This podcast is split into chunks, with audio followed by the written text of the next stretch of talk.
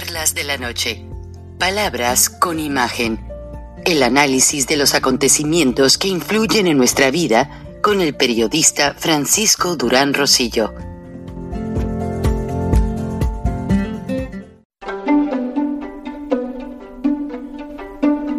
Frank Durán Rosillo eh, te saluda y los saluda a todos ustedes, su amiga María Celeste Raraz, para invitarlos a que se suscriban a mi canal de YouTube María Celeste Raraz, tal como mi nombre, donde les informo todas las semanas eh, sobre entrevistas que tienen un tema que ayuda a mejorarnos como personas y de paso son interesantes.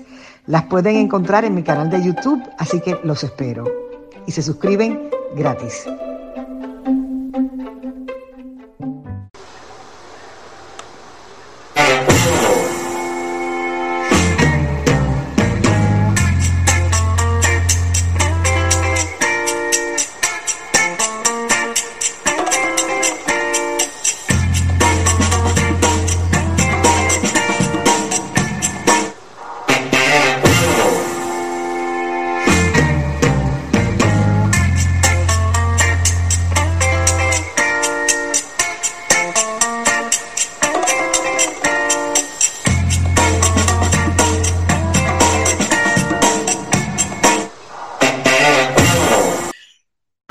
Me ha llamado mucho la atención en estos días es que la OTAN lanza una campaña grandísima para reclutar jóvenes, incluso algunos exmiembros de esas fuerzas, para que estén, nadie queremos una guerra, pero ante la negligencia de Vladimir Putin, el presidente de Rusia, pues todos los países como que están tomando sus precauciones.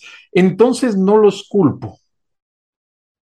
Otra cosa que me llamó la atención es que Estados Unidos pues presentan en un libro la historia de un cubano en la cadena CBS. Ellos son propietarios de una gran editorial y presentan la historia de un cubano que llegó a los 10 años, pues huérfano, sus padres lo pusieron en un avión, lo mandaron para acá porque ya Fidel Castro les había confiscado una planta de tostar café. Entonces ya no vieron futuro para la familia. El niño llegó a un orfanatorio eh, seis u ocho meses después, dice la historia. Mm, los padres llegan a Estados Unidos en calidad de asilados y recuperan a su hijo, se van a vivir a la Florida, donde el niño crece y desea ser parte ya joven de las Fuerzas Armadas. Una vida bastante interesante, porque pese a que ya está retirado como agente de la Agencia Central de Inteligencia, de acuerdo a la cadena CBS, este hombre sigue entrenando en las fuerzas de inteligencia en las fuerzas militares. Después hablé con un amigo que tengo en inmigración, un gran amigo, le mando un abrazo. Él está jubilado, él daba clases en la Academia Nacional de, de Law Enforcement en Brunswick, Georgia, y me dice que todos los que puedan pensar bien, se puedan mover, puedan accionar una pistola, han sido llamados nuevamente a las fuerzas del orden. ¿Qué está pasando? Estados Unidos, también el presidente Biden lo dijo, no quiere una guerra, pero están llamando a la gente con experiencia para montar un network de seguridad a lo largo del país y las fronteras. También eh, la, la Fuerza Armada monta o sea, el ejército de los Estados Unidos, monta una campaña de reclutamiento donde aparte de que les enseñan a los jóvenes una profesión, les pagan, dan su servicio y algunos hasta una casita les dan, dependiendo del grado hasta donde lleguen, dentro de los campos de las fuerzas militares, de los fuertes militares. Pero eso me ha llamado la atención porque la campaña es muy grande Entonces creo que la gente debe de saber, estar informada, que las potencias, la Unión Europea, Inglaterra, Estados Unidos, no se han quedado de brazos cruzados. Están en una alerta general. ¿Y por qué se lo informo yo a los mexicanos? Bueno, México es el vecino principal de Estados Unidos. Lamentablemente, el presidente Andrés Manuel López Obrador y Marcelo Ebrard han tomado partido de apoyar a Rusia, la cosa más equivocada que pueda hacer un mandatario mexicano, ya que en muchos años México había permanecido muy neutral a todo este tipo de conflictos y no lo están haciendo así. México es donde más agentes de la KGB se encuentran haciendo espionaje, etcétera. La embajada cubana es más grande que la embajada de Estados Unidos, tiene más terreno en la Ciudad de México. Y allí es donde se ayudan entre la embajada cubana, la embajada rusa y la embajada de Venezuela. Tienen un network de información, de entrenamiento y de espionaje para tomar México y ya controlado México, la frontera México-Estados Unidos para actividades terroristas. López Obrador está jugando al tonto, con todo respeto. Ahora él, cree que, que puede usar de arma la frontera. No, Estados Unidos cierra su frontera y asunto arreglado. Les voy a decir cuál es la estrategia. Ya la veo venir. López Obrador piensa, no, pues les vendemos mucho aguacate, muchas hortalizas, mucha fruta, hierro, acero, madera. No, me lo demostraron. Estados Unidos ya empezó a importar aguacate de Perú. Ya trae más frutas de Chile, de Honduras y de otras, eh, de otros países. Incluso Brasil y Argentina le, le ofrecen a Estados Unidos venderle todo lo que México vende. Ahora, el transporte marítimo, mucha gente piensa que es más tardado, que es más duro para los productos perecederos. No, señoras y señores, en el mar no hay policías y carteles que chantajeen a los a la transportación, como lo hay en México en las carreteras. Los traileros constantemente se quejan de ser asediados, de ser extorsionados, etcétera, etcétera. O sea, Estados Unidos ya tiene un plan B para su frontera. Sigue López Obrador con sus teatritos de que hay que esto y que no, y que no me parece aquello, y que la, la ley de energía, y que, etcétera. Estados Unidos ya tiene calibrada su red de importación desde otros países maneja el canal de Panamá. Desde allí coordina toda la transportación a ambas costas, Atlántico y Pacífico. Eso le sirve para que disminuya el paso de traileros hacia la frontera de Estados Unidos. ¿Qué pasa? Bajando el paso de trailers, baja la inmigración, la trata, porque ya ven que seguido salen en las noticias que mueren personas en las cajas de los trailers que pasan escondidos, la droga va a bajar porque no va a haber dónde la escondan, van a parar en seco todo el paso de camiones, de trailers, y logrando eso, Estados Unidos pone su frontera en orden. Escúchelo muy bien y es un plan que ya lo tienen en la bolsa, ya lo tienen abajo de la manga, como la carta escondida. López Obrador cree que, ah, aquí me los tengo a los Estados Unidos, no hayan que hacer.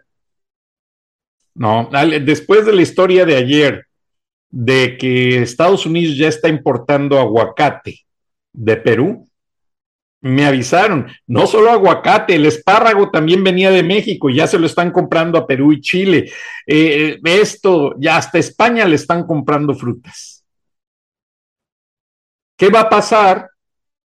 Estados Unidos además está fomentando el cultivo de muchas cosas en sus tierras fértiles a lo largo y ancho del país.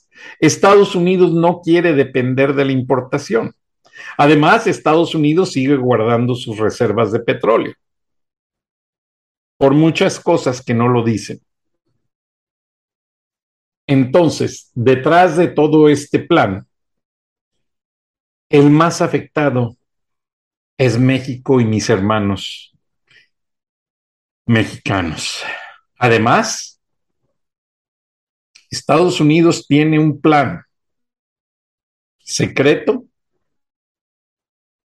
en que si López Obrador sigue presionando, sigue maniatando de una manera irrespetuosa al gobierno de Estados Unidos, que ha sido el principal socio comercial, ha sido eh, un alivio para los mexicanos. Un mexicano que no tiene trabajo cruza la frontera como puede y a las dos, tres semanas ya está enviando dinero a su familia. Eso López Obrador no lo ve. Pero todas esas fuerzas especiales de veteranos que no se retiran del todo, o sea, que están jubilados, pero que están allí, los tienen entrenados para de la noche a la mañana mandarle a México dos, tres millones de indocumentados, solo aquellos que son criminales, que tienen antecedentes con la justicia, a ver cómo los alimenta López Obrador, a ver cómo les da servicios médicos, a ver si es cierto que, uy, uy, mucho miedo. Por favor, señor López Obrador, Estados Unidos no es un niño, usted tampoco. El gobierno norteamericano no dice las cosas, pero tienen mucha estrategia en cuestión de situaciones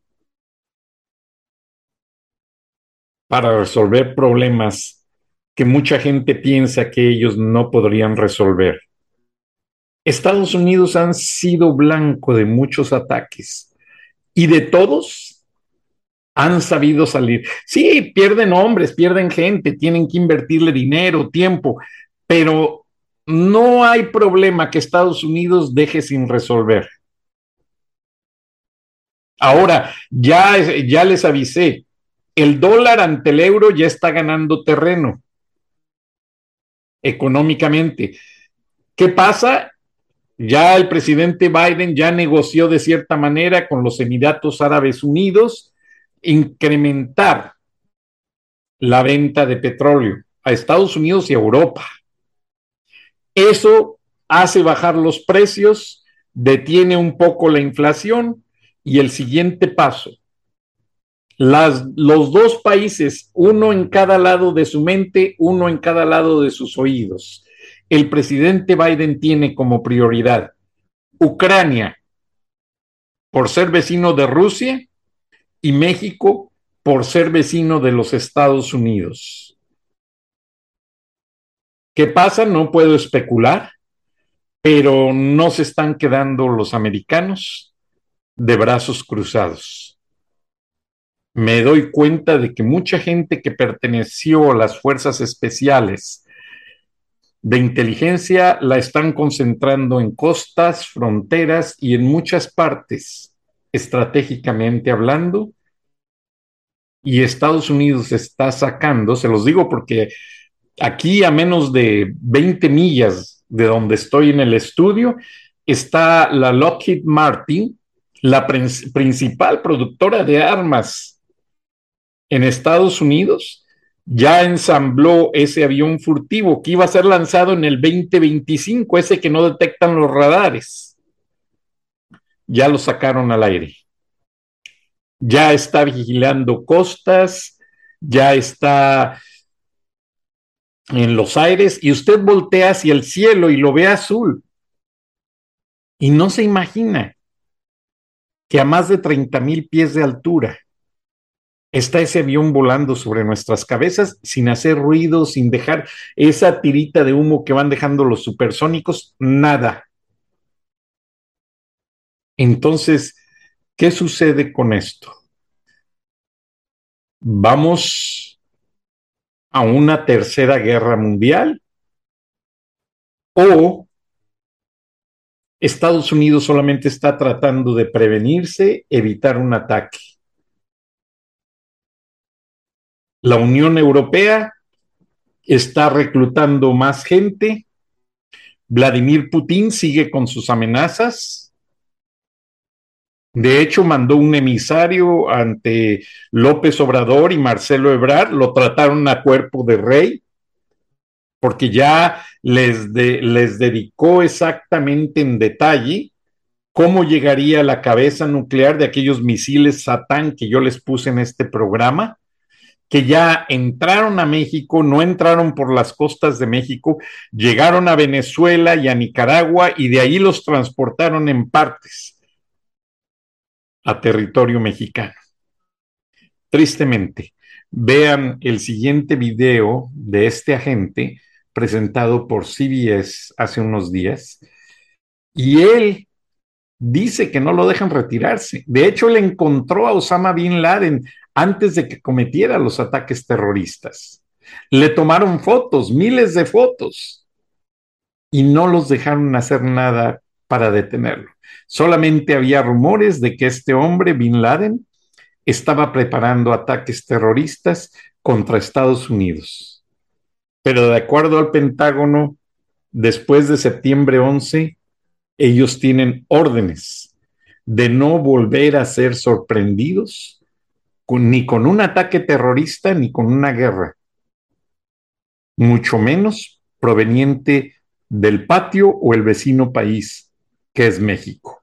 No lo van a permitir, no lo van a tolerar y si López Obrador y Marcelo Ebrard lo están haciendo, ya son traidores a los acuerdos firmados, porque hay acuerdos de buena relación, de buena vecindad, firmados entre México y Estados Unidos México se ha visto beneficiados con vacunas, con equipo de hospital, con maquinarias, con maquiladoras, con préstamos económicos que, por cierto, de repente no pagan. ¿Y qué pasa? López Obrador se pone a jugarle al vivo. ¿Y quién es el afectado en todo esto? El pueblo de México. Niños enfermos, madres solteras sin ayuda. Antes, cuando menos, la gente, pues la esposa ahí se ponía con el montón de chamaquitos, pues ahora le vete para el norte y él venía el esposo y a trabajarle muy duro. Sacaban cuando menos para comer, para que los niños tuvieran lo básico. Ahora con esta cerrazón del presente gobierno, Estados Unidos no se confía ni de López ni de nadie ya se dieron cuenta que todos los políticos, PRI, PAN, PRD, Ricardo Anaya, todos una bola de traidores al pueblo. Todos lo único que han hecho es enriquecerse, empezando por los hijos de López. Ahí en Houston, muy cómodos. Ellos creen que porque su papi es el presidente y les da cierta inmunidad, ya están protegidos del todo. No, Estados Unidos en el momento en que la paciencia se colme, van a confiscarles bienes a todos, incluida la que fue secretaria de Gobernación Sánchez Cordero, que ahora es líder de la Cámara, eh, eh, Manero, tienen apartamentos de lujo en Estados Unidos, toda esa gente, cuentas de millonarias en dólares. Esa gente cuando se retira de la política se dedica a disfrutar una vida de reyes, porque ya robaron al pueblo, a, ya no solamente para vivir ellos, para vivir sus cuatro, cuatro o cinco generaciones adelante. Intolerable completamente. Vean el reportaje y gracias por sus comentarios. Nos vemos y nos escribimos mañana. Hasta entonces. They're called Shadow Warriors, a small band of CIA agents who carry out the dangerous work of covert missions. David Martin sat down with two of the best to talk about life undercover. Contact front. Stop. Rick Prado at work. The bullets are real. Bang! Boom! He's retired from the CIA, but still trains local SWAT teams in St. Augustine, Florida. You're a dangerous man. Not to my allies. He calls himself a meat eater. And he's not talking about his diet. This looks like a meat eater's room. Well, it's once you retire, you can put all this stuff on the wall. Sometimes you have to play hardball. That's right. So you got the tools of the trade here. Yeah, I like knives because they scare me, so I figure they scare everybody else too, so they're a good weapon to have. Prado spent 24 years with the CIA and has written a book called Black Ops, The Life of a CIA Shadow Warrior. It begins in Cuba when Fidel Castro came to power and seized the Prado's coffee roasting business. Castro cracked down really, really hard. The family gathered for a final dinner together before putting their 10-year-old on a plane to the U.S. by himself. Imagine putting your only child on an airplane to a country that you've never been to with no guarantees that you are going to be able to follow for freedom. He lived in this orphanage until his parents made it out eight months later and settled in Hialeah, Florida. In 1971, he joined the Air Force and became a pararescueman. I loved it. If you loved it so much, why'd you get out? Vietnam was gone. My dream was to go to Vietnam. So, no war, I'm out of here. Exactly. Yeah. No, no real mission. He found his mission in the CIA, working undercover with anti-communist rebels at jungle camps in Honduras. What was your job? I was the only CIA officer operating in the camps. All the training that they got, I was the one conducting that for them. It was the best job I've ever had. The rebels were called Contras, and like him, they had fled a communist revolution, this one in Nicaragua, and were trying to take back their country. So the Contras were your kind of people. I love them. I saw what that communist octopus monster did to my family, what it did to my country. To be here helping these individuals who have faced the same monster doesn't get any more basic than that. He took a group of lobster divers and turned them into frogmen who blew up a pier at a Nicaraguan port. Here I am, a little Cuban guy, and now I just cut off some of those tentacles of that damn octopus. The Sandinista dictatorship of Nicaragua, with full Cuban Soviet bloc support. The kid from Cuba was the point man in what became known as the Reagan Doctrine. Support for freedom fighters is self-defense. But some Contras were accused of atrocities. These guys were definitely bad, but they were the exception. The majority of the, of the Contras that I work with were simple, God-loving, they're very religious, going in harm's way just to, to get their country back.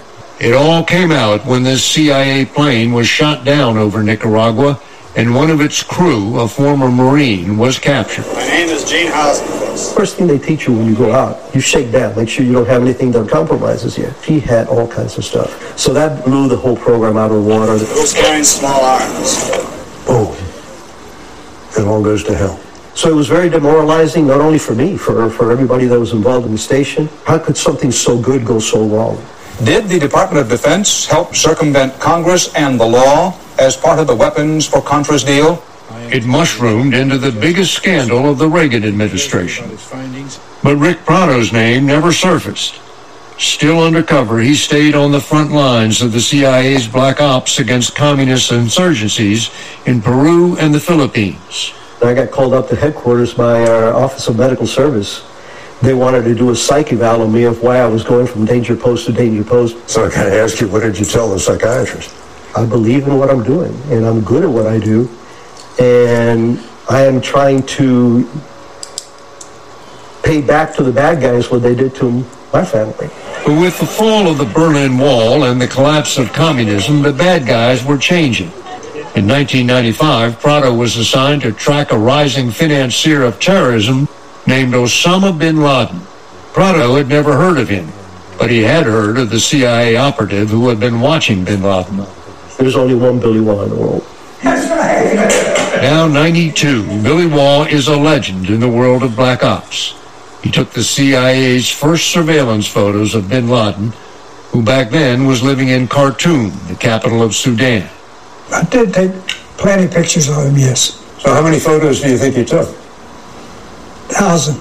If you're close enough to take those kind of pictures, are you close enough to shoot them? Yes, sir. And we requested it many times. You can put that down there. Could have killed him every day of the week. But Waugh's main target was this man, a notorious terrorist known as Carlos the Jackal, who had orchestrated the spectacular kidnapping of OPEC oil ministers in Vienna in 1975. He was the world's most wanted man, living in Khartoum where Wall found him and took these pictures. Where'd you take him from? The fifth floor of my hideout, and he's across the street from me.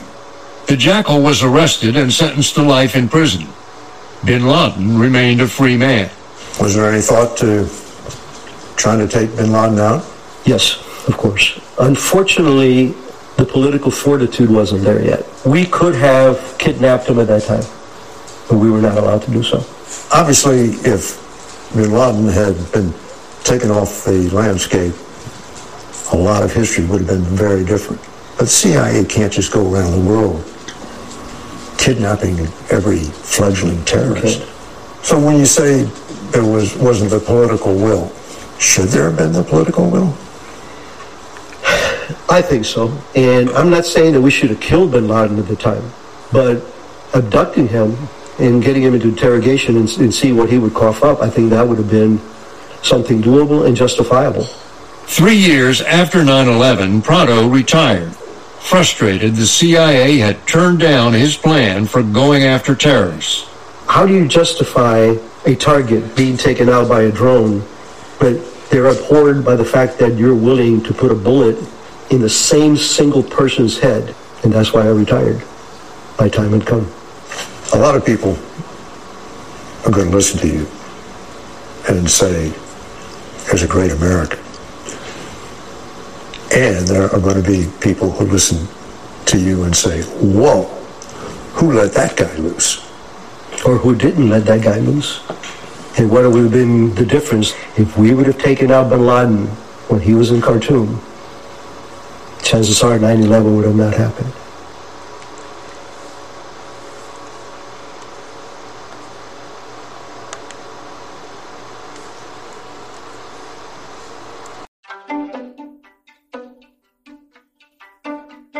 Durán Rosillo eh, te saluda y los saluda a todos ustedes, su amiga María Celeste Raraz, para invitarlos a que se suscriban a mi canal de YouTube María Celeste Raraz, tal como mi nombre, donde les informo todas las semanas eh, sobre entrevistas que tienen un tema que ayuda a mejorarnos como personas y de paso son interesantes. Las pueden encontrar en mi canal de YouTube, así que los espero. Y se suscriben gratis.